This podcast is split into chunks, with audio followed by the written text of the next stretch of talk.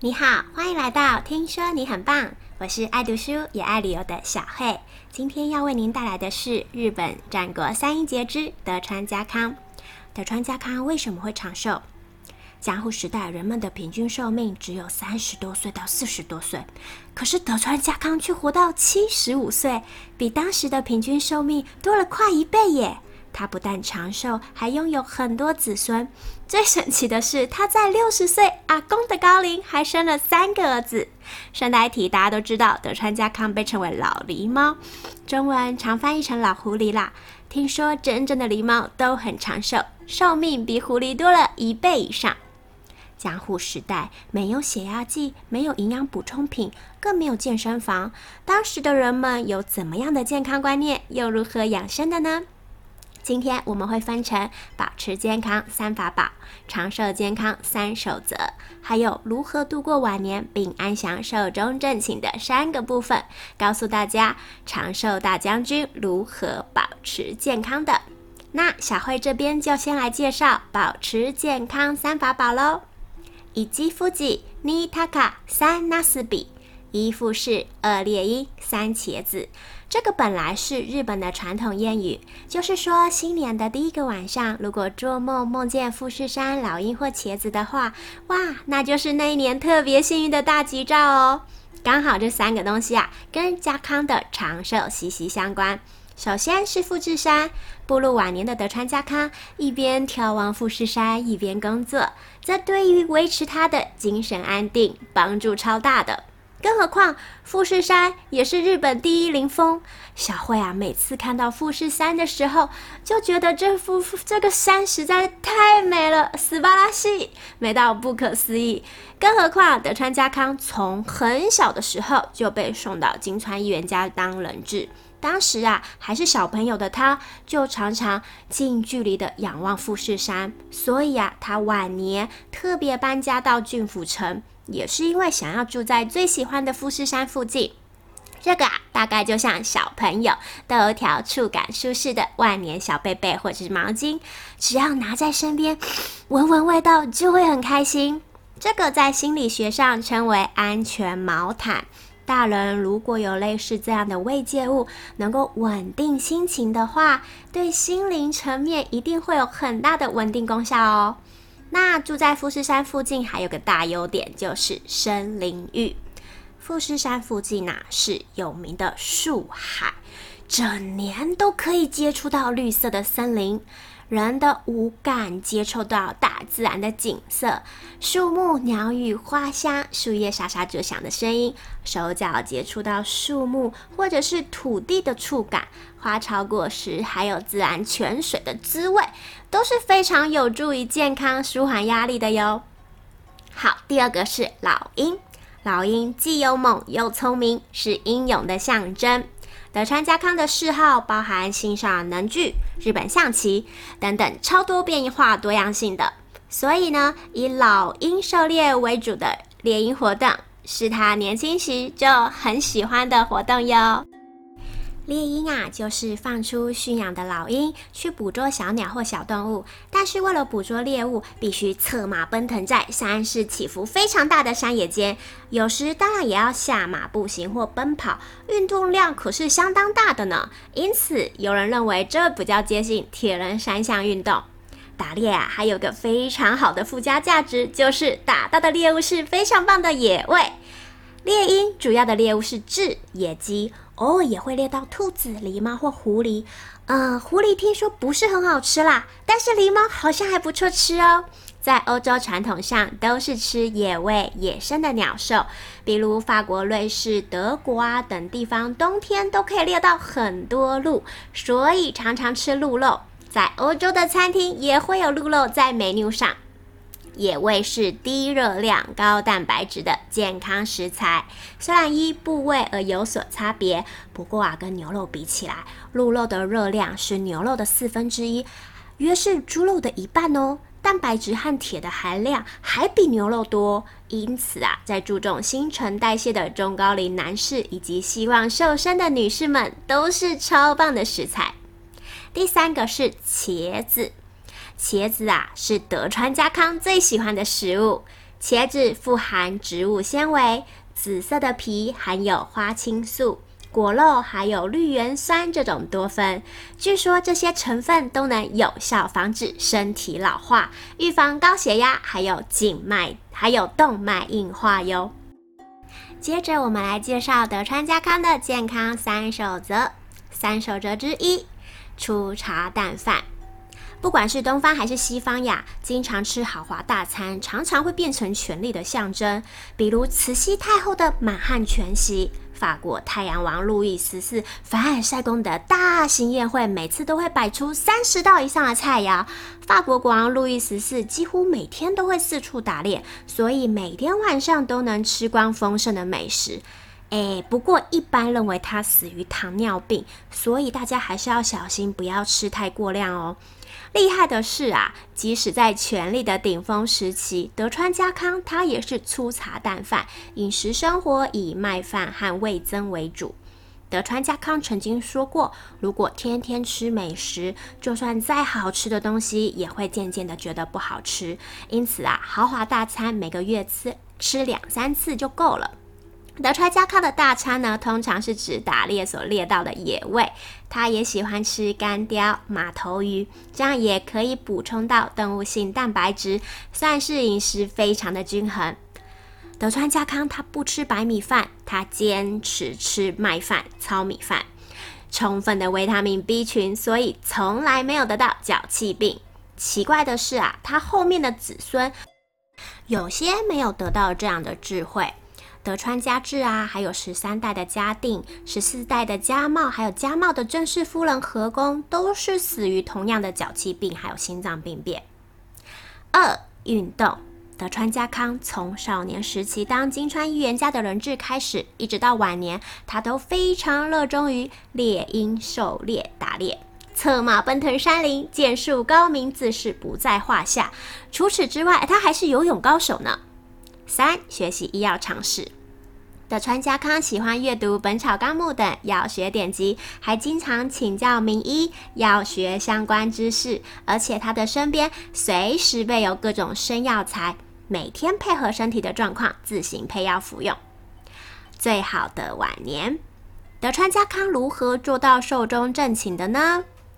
一、设定宏大目标以提升精力。吾心喜悦乎？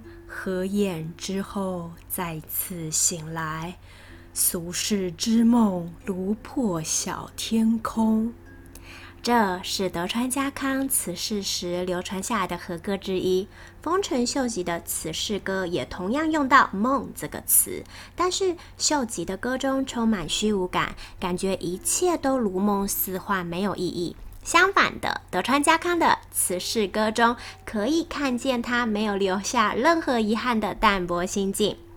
关原之战那一年，德川家康五十九岁，以当时来看已经算是一个老伯伯，但是他的精力还是十分充沛。接着来到大阪之役的十五年间。他把将军职位让给他的儿子德川秀忠，以大御舍退位将军的身份制定好各种国家制度，为长期安定的政权铺路。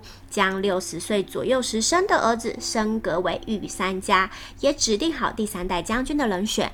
接着打赢大阪之役，并且完成所有的工作，包含制定武家诸法度、尽忠并公家诸法度，然后在七十五岁的高龄离世，是真正的寿终正寝啊！力量的来源就是胸怀远大目标。德川家康从还是三河时代的小领主开始，就把燕燕灵秽土、心求净土当作是棋子，战争时举于阵前。也就是说，德川家康从一开始，他的心中的理想就是要平定天下，终结没有秩序的战争乱世，建立人人得以安心立命与工作和平有秩序的社会。即使他年事已高，德川家康为了实现宏远的目标，始终保持精力，与走向老化的焦虑对抗。这一点非常值得我们借鉴。虽然说属于现代的社会很难抱什么大目标啦，但是只要拥有任何一样足以成为生存意义的东西，必定会让我们保持年轻人的心态、精神意义。二，陷入危机时一样能吃能睡。德川家康一生中度过几个生死存亡的危机，其中最有名的就是大败于武田军的三方原之战，还有本能寺发生后不久的神君越一贺。首先，我们先来讲三方原之战。西元一五七二年的秋天，元龟三年，武田信玄率领三万军队，在兵松城的西北宽阔三方原台地，跟当时三十一岁的德川家康交战。可是德川军惨败呀，最后不得不撤退。当时德川家康身边仅剩少数护卫，所以他紧紧抓着马鬃，快马逃跑。据说啊，逃跑的时候太过惊吓，甚至在马上脱粪。对。就是耍奇赛啦，比尿失禁还惨吧？最有趣的就是德川家康啊，还请人画下他当时的样子，把此生最狼狈的模样挂起来，可能是在警惕自己吧。嗯，这胸襟也是挺让人佩服的。话说啊，三方原之战逃回松兵之后，德川家康命令部下打开城门，并且在城内外点燃篝火，然后就进入奥内城主起居休息的地方，命令仆人说：“哎呦，我巴肚枵啊，赶快拿草泡饭来。”据说啊，他一口气吃光三碗汤泡饭，而且一转眼就开始呼呼大睡。后头的武田武田军队紧追而至，看到城门大开，而且篝火熊熊燃烧，于是心生戒备，这一定有什么给他陷阱，所以竟然就放弃攻城了耶！哎。这难道是德川家康的空城计吗？哎，也就成功了耶。第二，我们来讲神君越伊贺。这个神君越伊贺啊，可以说是非常严重的事件，因为德川家康晚年时回顾从前，曾经说过：“这是我一生中最大的危机。”天正十年（一八五二年的六月二日），就在织田信长以豪华盛宴、安土城享宴款待德川家康之后两个星期，发生了本能寺之变。当时德川家康接受织田信长的建议，停留在界这个地方，但之后却收到织田信长死亡的消息。德川家康的下一个目标一定是我织田信长这个盟友德川家康。哎呀！当时家康身边虽然有酒井宗次啊、石川数正、本多忠信、本多忠胜、神原康正、锦衣直政，还有服部半藏等才能卓越的部下，可是啊，包含所有的小师在内，总共也才四十多人，既没有盔甲，也没有枪械，等同于没有任何武器耶。哎呀，还好最后还是逃回了三河。当时德川家康一行人走。山间小路，伊贺逃回三河，途中遇到趁乱打劫逃难武士以换取奖赏的奖金猎人，花了超多银子之后，他们总算保住生命。另外啊，他们一路上也使尽各种手段，例如用山上寺庙的石佛当成家康的引武者替身，让石佛坐在轿子里，成功越过伊贺，然后在伊势的白子浦港口。搭上船绕行知多半岛之后，在三河的河边上岸，啊，费尽千辛万苦，总算回到冈崎城。他们啊，刚在白池浦搭上船上之后，心想啊，塔斯嘎达终于得救了的同时，家康突然冒出一句：“哎，就要那乌奔不？”啊，果然这种时候当然是也是会肚子饿啦，所以船家送来的是用麦、小米还有糙米饭煮的饭，上面呢只有腌制过的鲜红萝，就这样简简单单的一碗饭，据说德川家康也吃了五六碗耶。到了幕府末年，德川家康的后代德川庆喜在鸟羽伏见之战逃出大阪城，回到江户的时候，哇，也是大吃大喝了一段，跟态度呢就跟德川家康一样。那历代德川将军中最长寿的就这两位啦，即使在面临危机的时候，一样食欲旺盛。换句话说，他们俩的求生欲望都非常的强大，也可以说是对活下去的执念。动动手，动动脚，健康跟着来。德川家康非常喜欢动手做东西，青年时期从冈崎冈崎迁居到松兵松时，以及成为退位将军迁移到郡府时，他都召集了优秀的手工艺师傅住在城下町。德川家康当年意气风发取得天下时，就是以兵松作为根据地。他勇于挑战任何事物的精神，也在这里根深蒂固。可能就是受到这种气质的熏陶，滨松市啊，除了许多世界知名的企业，呃，包含 Honda、本田盐、技研工业，还有 Suzuki 这种汽车、摩托车的制造大厂，还有啊。卡哇伊、雅马哈、三叶、和和乐器、越南等乐器的生产大厂，还有啊，开发光产业相关观测装置的冰松光子学株式会社。这个呢很厉害哦，日本科学家使用该公司发开发的中子专测装置观测的结果，获得了两次诺贝尔奖。动动脑。预防老人痴呆又长寿。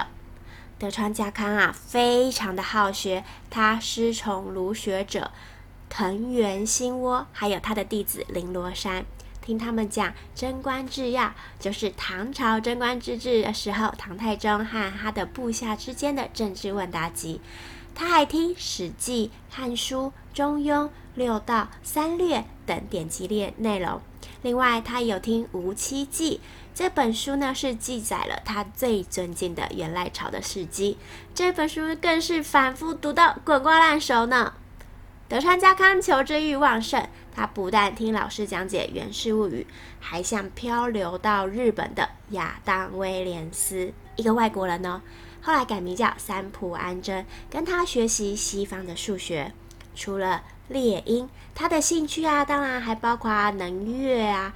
收集沉香、象棋和围棋，涉猎超广泛的。就算是他老了，还是经常动动脑筋。可能就是因为这样，身体也没有时间退化，从来也没有听说德川家康年老的时候眼睛不明、耳朵听不清楚的。日课佛经，可安定心灵。德川家康晚年的时候啊，每天不断抄写“南无阿弥陀佛”。他也许是希望不分你我的悼念在战场上牺牲的所有生命，啊，一边回忆过往，同时审视自己的作为。他抄写的抄本叫做《日科念佛》，由清藩的桑明传下来，目前收藏于桑明市的博物馆。据说抄本内啊，有好几处都写着“南无阿弥陀佛”。以前呐、啊，每天打打杀杀从战场上的回来，很多人有忧郁症、噩梦，还有自杀倾向耶。美国啊，就有一份报道指出，参加过伊拉克、阿富汗战争回来的士兵啊，受到精神伤害的大约有五十万，而且每人自杀的超过两百五十人呢。那对于杀过众多敌人的德川家康来说，日科念佛。他安定精神的效果应该很好哟，因为心情稳定才是长寿的秘诀呀。当然，除了念经之外，他每天用毛笔字写字，这个应该也是有助于防止老化哟。人生最后准备万全。元和二年（一六一六年的正月二十一号晚上）。德川家康出门前往骏河田中猎鹰时，突然觉得哎呦肚子痛，又要喘气赛了。他马上回到骏府城，服用自家制的万万病丸，就是对万病都很有效的药丸。但是啊，肚子痛还是没有改善。德川家康的病况一直持续到三月底，他也喝了很多医生调配的煎药啊，结果都吐出来了。这时候他就决定。不再吃药，可能那一刻他已经明白来日无多了。接下来的时间啊，德川家康忍着痛苦，陆陆续续的把儿子德川秀忠、天海正真、近藤，还有有实力的大名都叫到枕边，巨细靡遗的交代自己死后应该怎么做。然后在元和二年（一六一六年的四月十七号上午十点左右）。结束非凡壮阔的一生，把应该交代的事情全部讲完才死掉，真的很不容易耶。可是德川家康做到了，他充分领会到上天决定的寿命即将结束，这一点真的非常让人敬佩。套句现代的话说，这真的是最理想的终活了。呃，终于的终，活着的活，终活是日日本现在的一个很夯的词，就是为临终做好规划和准备。那我们总结德川家康为什么会健康长寿吧。他有三法宝：一富士，二老鹰，三茄子。他有三守则：平日粗茶淡饭，注重营养，保持运动，并且留学留心医学知识。如何度过晚年呢？有理想，有目标，不会觉得虚度光阴。遇到困难的时候，也是能吃能睡，知道如何调试自己的心情。平常会动动手，动动脑，保持身体健康。常运动也不会老人痴呆呀。那如何找到心灵平静的方法呢？德川家康他是会每天抄写佛经，每天写毛笔字哦。最后在知道自己大限将至之时，他也会好好的静下心来处理交代自己的后事。